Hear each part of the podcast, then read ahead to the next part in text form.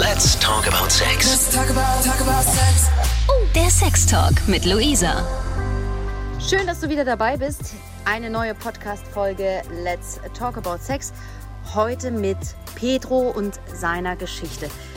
Ganz kurz zu Pedro. Mm, Er hat mir eine Mail geschrieben und hat gesagt, Luisa, ich würde dir gerne was erzählen, was äh, ich glaube nicht jedem passiert ist. Und ja, vielleicht ist das eine spannende Geschichte. Ich lasse ihn jetzt einfach selbst reden, weil so tiefe Einblicke habe ich persönlich noch nie bekommen und ich bin gespannt, was ihr dazu sagt. Hört mal rein. Pedro, du hast dich bei mir gemeldet, weil du mir eine ganz besondere Geschichte erzählen willst. Und ja, sie hat mit Sex zu tun. Erzähl. Ja, das, das ist so genau, Luisa. Äh, ja, ich habe mich bei dir gemeldet. Ich äh, verfolge deinen Podcast und äh, ja, finde das immer ganz spannend, die Geschichten, die ich da höre. Und äh, habe gedacht, naja, vielleicht willst du auch mal was zu männlicher Sexarbeit hören, weil das so ein Thema ist, was nicht so oft vorkommt, aber es gibt doch eine ganze Re Reihe von Jungs und Männern, die dem nachgehen. Und ja, ich habe das auch jahrelang betrieben und ja, wollte ich dir ein bisschen was zu erzählen. Dann ähm, erzähl mir doch mal, wie hat das angefangen? Das, äh, das, man kommt ja nicht einfach so drauf, sowas zu tun, oder? Äh, nee, da hast du schon recht. So einfach kommt man da jetzt nicht drauf. Ähm, vielleicht fange ich ein bisschen früher an. Also ich habe mich mit 16 geoutet. Und das war zu Hause ähm, nicht so ganz einfach. Ich bin total katholisch aufgewachsen, wohl sehr behütet und auch sehr liebevoll. Die Kindheit, das war auch ganz wunderbar.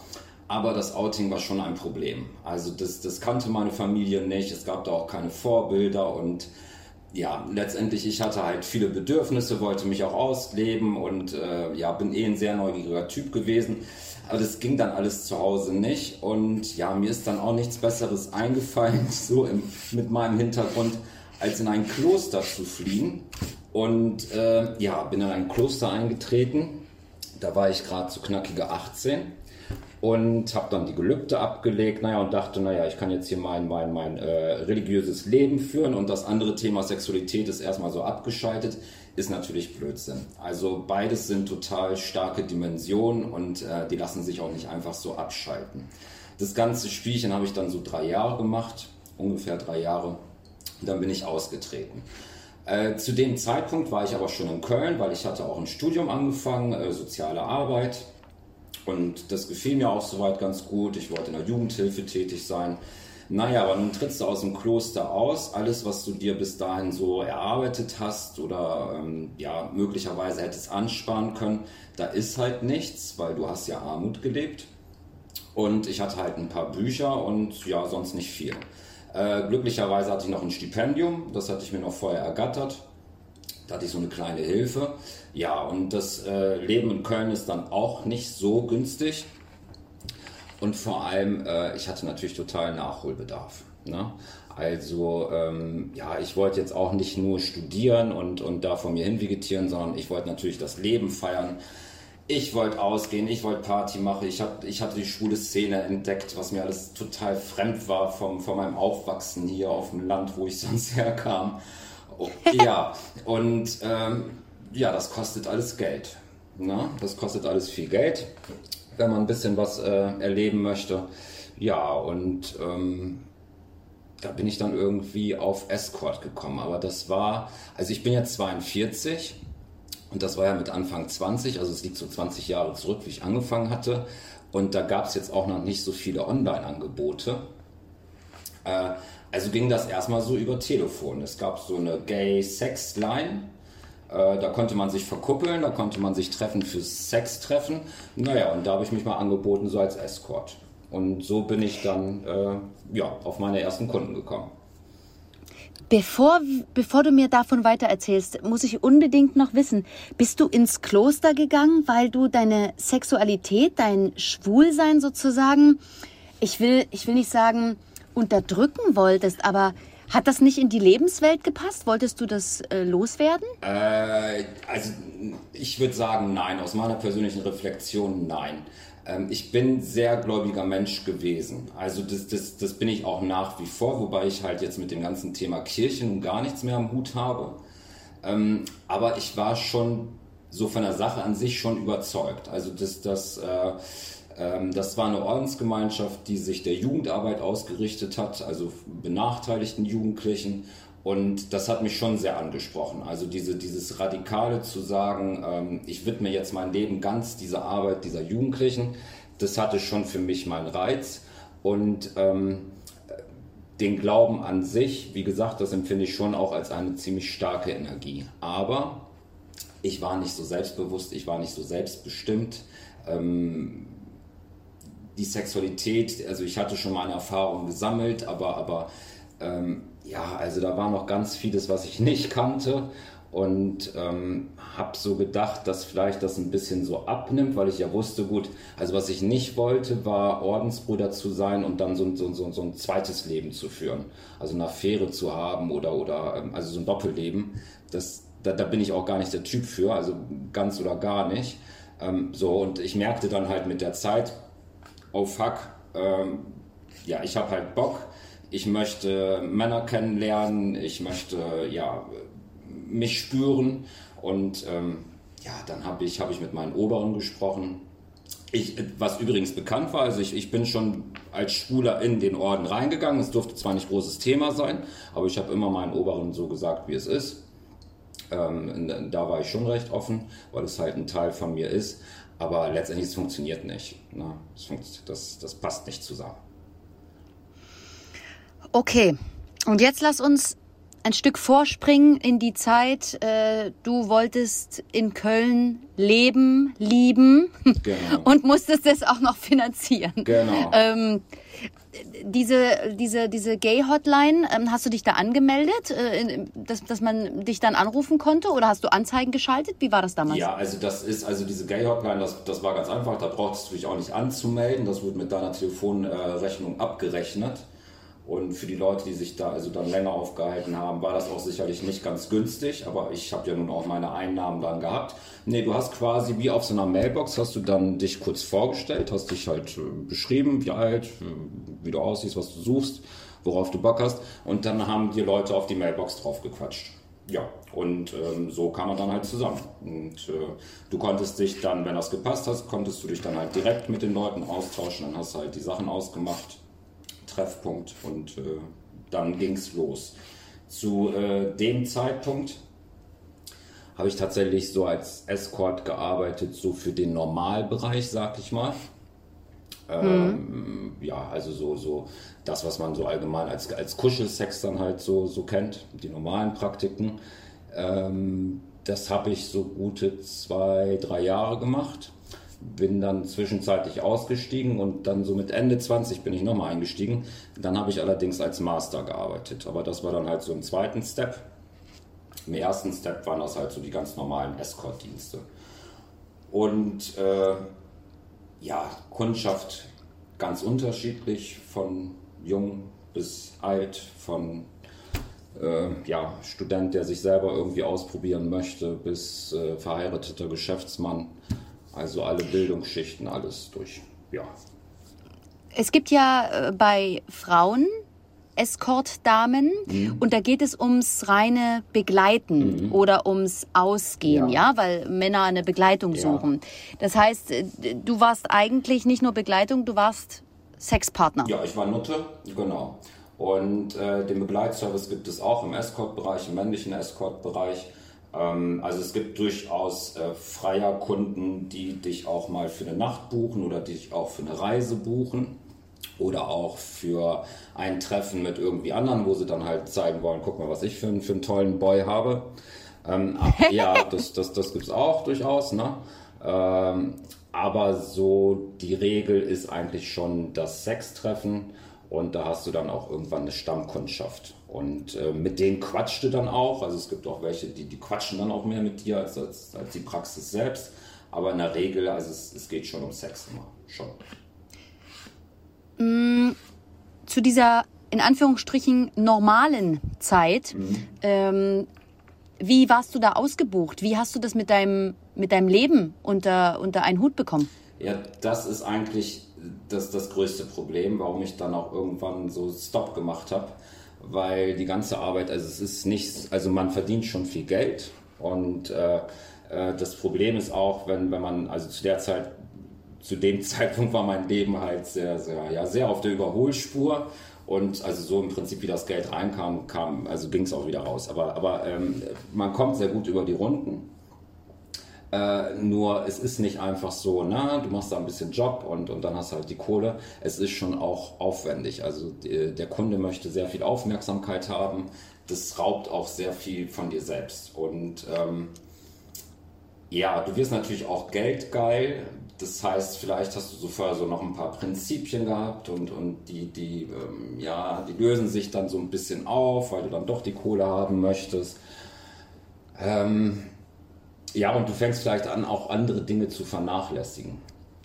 Und ähm, deswegen ist es schon, also es ist schon ein Leben, was im Prinzip auch sehr viel Disziplin dann von dir auch erfordert, damit du dich dann nicht so völlig äh, verlierst. Ähm, mhm. Aber sonst, also Kundschaft habe ich wirklich immer ausreichend gehabt. Das, also für mich ausreichend. Wie viele Tage in der Woche? Wie viele ungefähr? Ja, ich sag mal jeden zweiten Tag. So ungefähr. Es kam auch drauf an. Also ich habe so, ich habe am Tag nicht mehr als drei oder vier gemacht. Dann war ich wirklich. Drei oder vier? Ja, dann war ich schon. Wow. Dann, dann, dann war ich alle. Es kommt ja auch drauf an, was. Ne? Also es kommt ja immer drauf an, was. Also wenn ich jetzt zum Beispiel, wenn ich dir jetzt mal erzähle aus meiner Masterzeit, wenn da ein Kunde kommt und der möchte einen Fuß ins Gesicht gehalten bekommen, dann ist das ja ein ganz easy Job. Dann kann ich danach ja noch irgendwas was machen, was mich ein bisschen mehr fordert. Ne? Das, äh, mhm. Genau, deswegen, das, das war dann immer so ein bisschen die Mischung. Wenn das jetzt ein Kunde ist, der, der ganz viel Aufmerksamkeit brauchte, dann hat mir das dann auch vielleicht dann gereicht für den Tag. Aber so in der Regel habe ich einen Tag gearbeitet, einen Tag Pause gemacht. Ja, aber ähm, ja, so wie es reinkam eigentlich. Ne? Ähm, viele Escorts, die wechseln auch nach einer Zeit so ein bisschen ihr Gebiet, weil Frischfleisch ist immer sehr willkommen. Und dann kriegst du auch direkt wieder neue Kunden wie ich dann später ja auch eingestiegen bin, dann lief ja auch schon alles wieder digital oder, oder schon digital. Ähm, das ist natürlich also noch ein bisschen einfacher geworden, an deine Kunden zu kommen, weil du kannst an verschiedenen Plattformen kannst du inserieren. Ähm, das, das geht halt schon einfacher. Also mal jetzt von der jetzigen Situation abgesehen, weil jetzt äh, Corona bedingt natürlich, dass für die ganzen Sexarbeiterinnen äh, alle natürlich eine Katastrophe ist. Ähm, aber ansonsten ist das schon einfacher geworden, als noch wie ich gestartet habe. In Köln selbst gibt es ähm, noch ein paar Lokalitäten. Ähm, da sprechen wir allerdings eher so von Strichern. Äh, das ist auch so ein bisschen eine andere Preiskategorie, also da gibt es schon auch noch ein paar Unterschiede. Ähm, aber es gibt auch Lokale, wo Kunden, wo Freier auf ja, entsprechende Jungs, äh, Männer treffen können. Ich wollte dich gerade fragen, was ist denn der Unterschied zwischen dem reinen Stricher, also mhm. dem schnellen Sex und dem ähm, Escortdienst? Ja. Also ich habe sowieso, also was ich gelernt habe, ist sowieso, also so pauschalisieren ist total schwierig. Weil es gibt natürlich auch so die männliche Nutte, die das echt aus einem eigenen Fetisch heraus macht. Also aus einer eigenen mhm. Geilheit heraus macht. Und der kann einfach auch sein, dass der sagt, okay, ich gehe jetzt auch auf diese Stricher-Ebene, einfach weil ich da schnell an meinen eigenen Sex komme und der das einfach geil findet, wenn er dafür noch 20, 30 Euro bekommt. So, ne, weil ihn das anmacht. Ansonsten würde ich sagen, ist halt schon der größte Unterschied, dass wir bei dem einen, glaube ich, schon über Armutsprostitution reden. Also das sind auch Jungs, die machen das auch für einen Schlafplatz einfach. Ne? Ähm, mhm. In dieser Notsituation bin ich halt selber nie gewesen und auch andere ähm, Kollegen nicht, mit denen ich äh, immer wieder Austausch gehabt habe. Das ist einfach so ein Ding gewesen, unser Luxusleben zu finanzieren. Ähm, sicherlich auch ein Stück weit hat es auch natürlich mit unserer eigenen Sexualität immer zu tun. Das, das, das klar, also du musst da natürlich auch Bock drauf haben. Sonst machst du das auch nicht lange mit. Ähm, aber ja, da würde ich sagen, das ist der wesentliche Unterschied. Darf ich dich mal fragen, was du für Kunden hattest? Also ähm, gab es, kon konntest du dir die aussuchen oder bist du auch manchmal böse überrascht worden? Äh, böse überrascht eher nicht, weil mich in dem Job gar nichts mehr böse überrascht hat. Deswegen, also anfänglich hart. schon. Das, das, ist hart, ja, aber es gibt halt ähm, an Wünschen, also ja, es gibt alles. also es gibt alles, ähm, was man sich so vorstellen kann und nicht vorstellen kann. Und deswegen hat mich da auch nichts mehr geschockt. Und was ich auch aufgehört habe, ist es dann irgendwann so zu bewerten. Also das war sicherlich, wie ich angefangen habe und so, das war wirklich dann auch echt nochmal härter. Ähm, später nicht mehr so, ähm, weil es sagt nur einen Teil über den Menschen eigentlich selber aus. Also es, es kann der, der liebste Typ eigentlich auch sein, der vielleicht auch, auch in seinem Job erfolgreich ist, aber sonst gar nicht so auffällig ist, aber der dann halt ja, einen ganz, ganz extremen Sklavenfetisch hat oder, oder weiß der Geier was, ne? Mhm. Ähm, hast du so, hast du mhm. so zwei, drei Sachen, die du, wo du uns teilhaben lassen kannst, ja. die du erzählen möchtest? Ja, also ein, ein Schocker sicherlich. Ähm, ja, wo, wobei also mich das auch irgendwo auf der anderen Seite auch befriedigt hat, die Aktion, aber es ist auf jeden Fall ein Schocker denke ich schon, ist also der äh, Kunde gewesen, der beim Ausländeramt gearbeitet hat. Der war so, ja, so Ende 20 und der dann da so fürs Abschieben zuständig gewesen ist in Köln und der halt den Fetisch hatte, dass er sich von, mich dann, von mir dann abends hat äh, verprügeln lassen. Und äh, das, das fand er halt toll. Und äh, das halt so ein Ausländer, ne?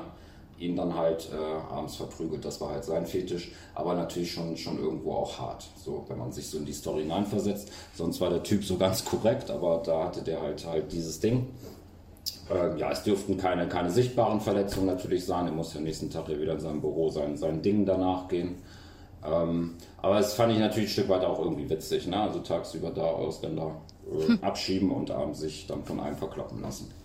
Ja, das ähm, sonst anfangs, äh, klar, wenn du jung bist und, und ähm, triffst immer wieder auf den verheirateten Geschäftsmann, dann, dann denkst du schon, äh, wer führt überhaupt noch eine ehrliche Ehe so?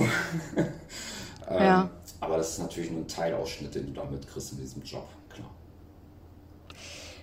Mm, darf ich mal fragen, was du im Monat verdient hast? Ja, also ich sag mal, was ich so am Tag verdient habe, dann kannst du dir das hochrechnen. Ähm, wenn ich so meine drei, vier Kunden gemacht habe, dann bin ich auf jeden Fall auf meine 500 gekommen. Und ja. Ja, okay, dann, davon lebt es dann natürlich dann gut. Aber die Frage ist ja, was es mit deiner Seele gemacht hat. Hast du dich wohlgefühlt in deiner Haut? Wie ging es dir zu der Zeit? Also teils, teils. Das, ähm, das sind fast so wie Schübe, kann man das vielleicht beschreiben weil zum einen kriegst du natürlich auch sehr viel Aufmerksamkeit. Also es gibt ja auch, auch viele Kunden, die, die sehr charmant sind und, und äh, ja, die, die sehr gut auch mit dir umgehen, die dir halt auch wirklich schöne Aufmerksamkeit machen, kleine Geschenke oder, oder was auch immer. Oder dich halt so versuchen äh, bei Laune zu halten. Das heißt, dass das so stärkt erstmal auch dein Ego irgendwo, ne? Weil du, du mhm. fühlst dich halt begehrt, du fühlst dich halt hot und das ist so, als, als junger Mensch ist das kein, kein schlechtes Gefühl. Ne? Ähm, aber wie ich dir auch schon vorhin beschrieben hatte, es, es verlangt auf der anderen Seite halt auch sehr viel Aufmerksamkeit und du reduzierst dich natürlich. Also es geht natürlich immer um das Bedürfnis des Kunden. Wenn ich jetzt zum Beispiel so von meiner Masterarbeit rede, ich bin ja als Master dominant, ganz klar. Ähm, ist auch übrigens ein Ding gewesen, was ich mir ausgesucht habe, weil ich so selber in meinem persönlichen Sexleben gar nicht so auf SM stehe, äh, habe ich mir gesagt, ich mache das halt, weil ich das dann anbiete, was, weil das halt wenig mit mir zu tun hat. Mhm. Ähm, aber selbst in dieser dominanten Rolle bist du eigentlich gesteuert. Also du sprichst da auch so vom aktiven, passiven, weil letztendlich gibt er das Spiel ja vor. Also er gibt das Szenario vor und er sagt ja auch, wie die Rollen da verteilt sind und was da genau passiert. Ähm, insofern reduzierst du dich halt wirklich auf, auf den Kundenwunsch und ähm, ja, das würde ich sagen, das macht schon etwas mit deiner eigenen Psyche. Ähm, viele konsumieren während der Zeit, also greifen natürlich nach Drogen. Auch da habe ich klar meine Erfahrungen gemacht. Ähm, musst du halt höllisch aufpassen, das macht den Job erstmal einfacher. Ähm, aber auf Dauer ist das natürlich auch keine Lösung. Aber das ist so eine Brücke für viele. Ja. Hattest du zu der Zeit einen Freund, eine Beziehung? Ähm, also ich hatte Beziehungen. Ähm, ich würde sie jetzt nicht als Partnerschaft dann tatsächlich beschreiben.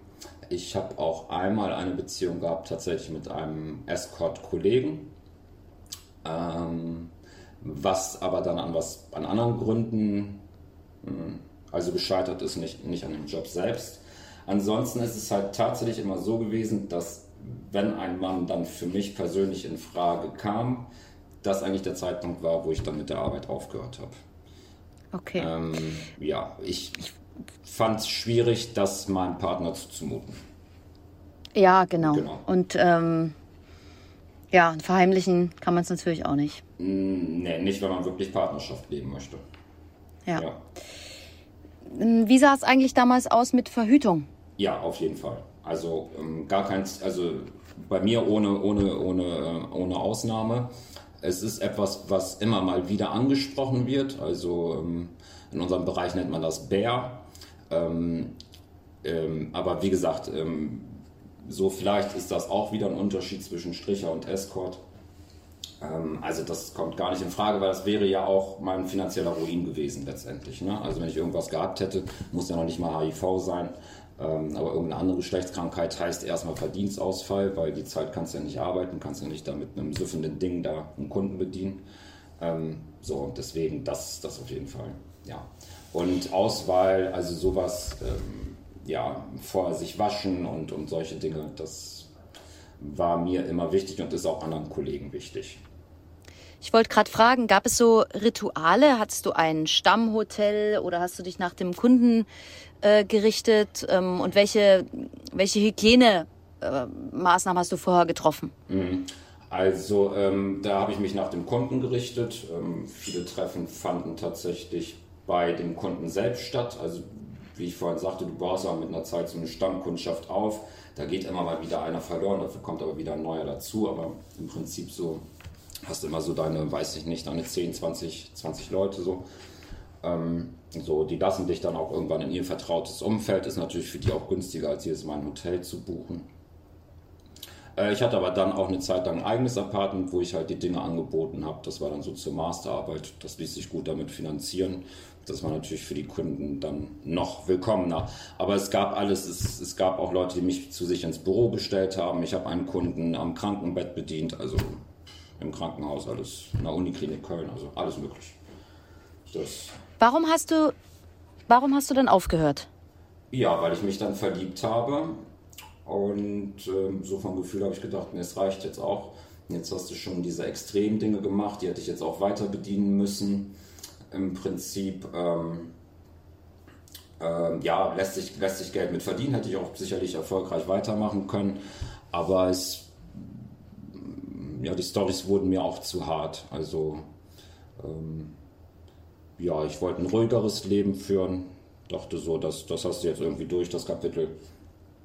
Und ja, wie ich dir auch gerade gesagt habe, wenn, wenn ich jemanden liebe, dann möchte ich ihm das hier selber nicht antun. Ähm, weil ich denke, du machst dir als Partner halt schon auch Sorgen und, und äh, es geht gar nicht so sehr jetzt um das Thema Eifersucht, sondern einfach auch das Arbeitsumfeld. Und ja, ich habe halt meinen Partner damals geliebt und dann fiel mir die Entscheidung relativ einfach. War das leicht aufzuhören, wenn du auch vor allen Dingen an das Geld denkst, was dann plötzlich gefehlt hat? Ja, ich habe da natürlich auch mein Ausgehverhalten so verändert. Das, das, das natürlich auch, dass ich ähm, dann auch nicht mehr unbedingt so viel brauchte. Er war natürlich auch nochmal da mit seinem Verdienst.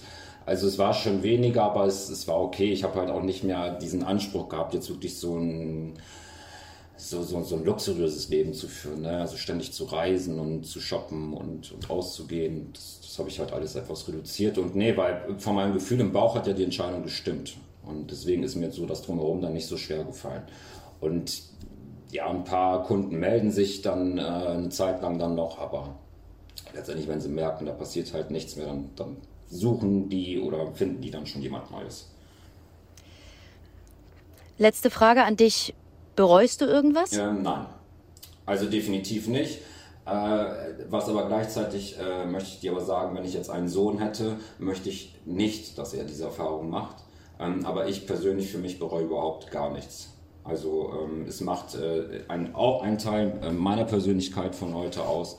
Ich habe sehr, sehr viel Erfahrung gemacht, also ähm, ähm, und auch nicht nur schlechte und ich bereue davon überhaupt nichts. Nee. Sonst würde ich auch nicht mit dir so darüber quatschen. Ähm, dann wäre ich total zurückgezogen und äh, nee. alles, äh, alles in Ordnung. Muss man aber nicht machen. Kann man, muss man aber nicht. Lieber Petro, ich bedanke mich für diese Einblicke. ja, sehr gerne, Luisa.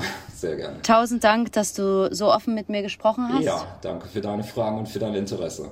Und ich äh, lausche weiter äh, schön am Podcast. Vielen, vielen Dank. Gerne. Let's talk about sex. Der Sex Talk mit Luisa. Mehr Folgen jetzt auf Audio Now. Und in der 89.0 RTL App.